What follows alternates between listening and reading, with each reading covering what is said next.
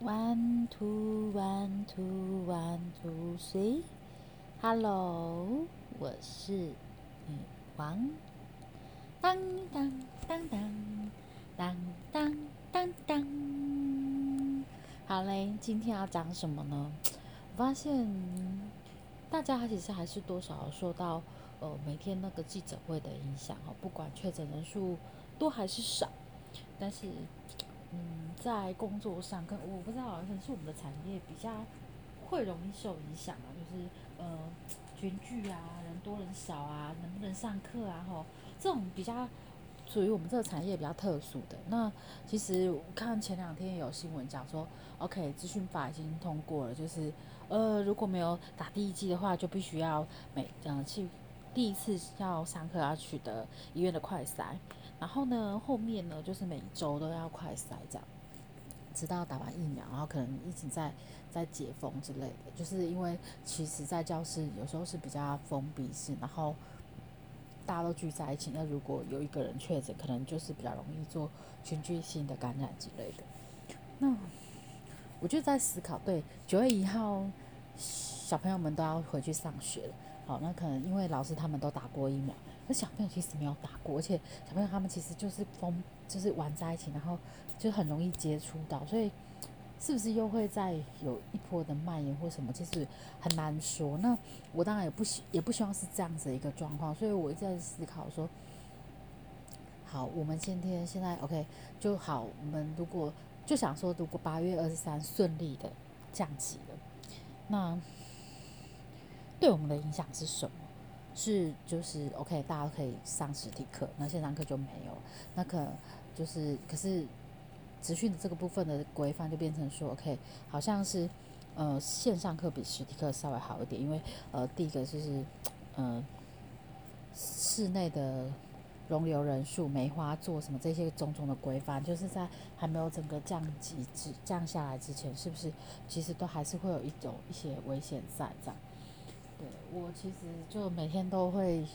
就是你知道，既期待又怕受伤害的看着这样，然后稍微了解一下状况。其实我觉得会刚开始初期就是人很多，忽然暴增的时候，其实会有一点恐慌，就想说 OK，什么时候才会恢复生计？什么时候才能开始上课？什么时候那这段时间要怎么应应？那现在可能已经到了比较。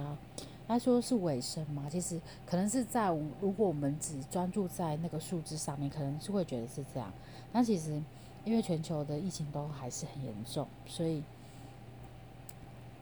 不免也是会担心说，可以还还会有第二波的爆发，或是其他的。那当然政府他们很努力在防堵啦，但是因为他又发了五倍券啊，或是又有一些。呃，就是其他，然后再来就九月开学，可能又是另外一波。那现在开放可以上实体课，可能也是另外一波。就是呃，因为不知道病毒会有潜伏在哪里啊。当然，他们都觉得说，其实潜伏期并没有那么长，然后或是嗯，可能如果都不开放外国人进来，可能是好一点之类的。就是其实还是有一些限制在，所以可能没有这么想象中这么容易去传染。我当然希望说，最后，呃，是证实是这样子没错，这样的防毒其实是有效的。我们真的很努力的，就是去改变生活，去防止它去不断扩散。我想我们都尽了很大的努力。那当然也希望说，这是一个很有很就是很棒的效果。这样，那今天就是在工作上，也就是聊了几个课前访谈的东西。那我觉得那个聚焦其实还蛮重要，就是会有一些资讯的传递，可能呃，就是随着课程越接近，可能呃政策或是公司的一些氛围或是一些呃想法，其实会有不点不太一样。那或是交交通啊，反正就透过很多的很多次的谈谈谈之后，会更了解为什么要去上这课，哪一些人要上课，遇到什么问题，老师本来设计好的课程可能会因应。不同的需求，或者是实事，或是学员，然后再稍微做调整，就是在这样调整的过程当中，我觉得其实是很重要的。我也觉得，嗯，一个好的一个课程规划的人员，他是可以就是不断的去因应这样子的一个变动，合约的合约的变动呢，呃，课程内容变动，和学员的变动，或是一些呃，可能像因应疫情，然后去做一些调整。我觉得这都对我们来说都是一个考验。但其实每个工作本来就是会有一些考验呐。那看你怎么去对待它。如果你都很认真，哦，把它当成自己的事业，当然你可能也会呃觉得很累，但是也会有相对，就是当事情完成的时候，也会有一个相对很棒的成就感。那我也希望我自己是这样子，就是很投入在工作上。那当然，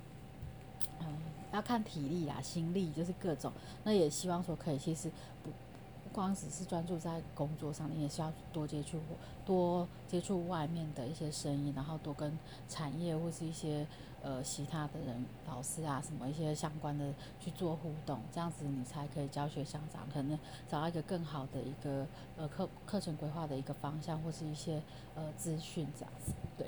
我就发现有一些老师他其实具有这样能力，他就可以开始现在就是就算是没有管顾在合作，他也可以自己开启线上课，然后开始授可能课程的东西，因为其实大家可能也因为疫情，大家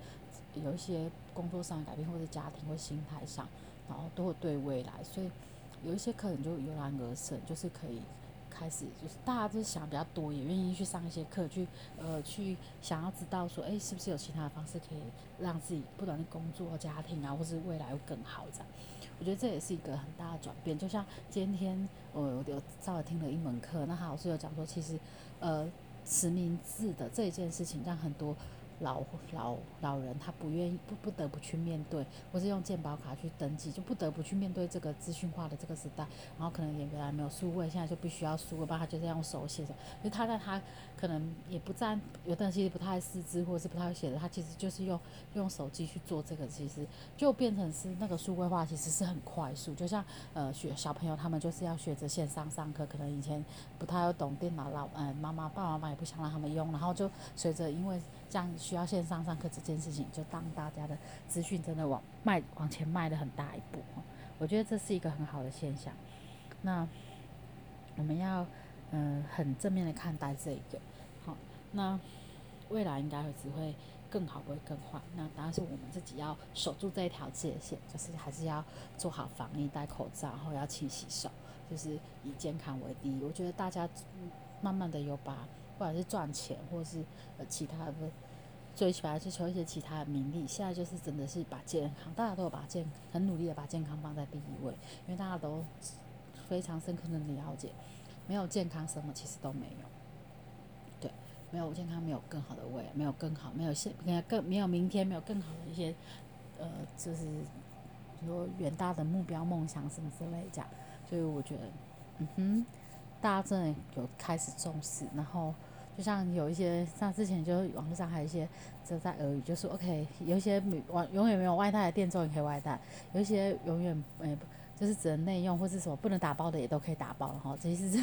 然后是改变了蛮多东西的。然后大家对网络啊、对线上课程、对打卡、打就是 QR code 啊什么这些，好像慢慢的都会用。然后要上网登登记疫苗什么这样，然后看新闻记者会直播，就是很多东西其实都有在。变化是在生活中不知不觉。那我们要想要与时俱进，要想要更进步，就要不断的再去改变。对，那也期待明天会更好。然后我没有什么特别想讲，只是觉得好像这一点一点一滴的改变，好像很值得去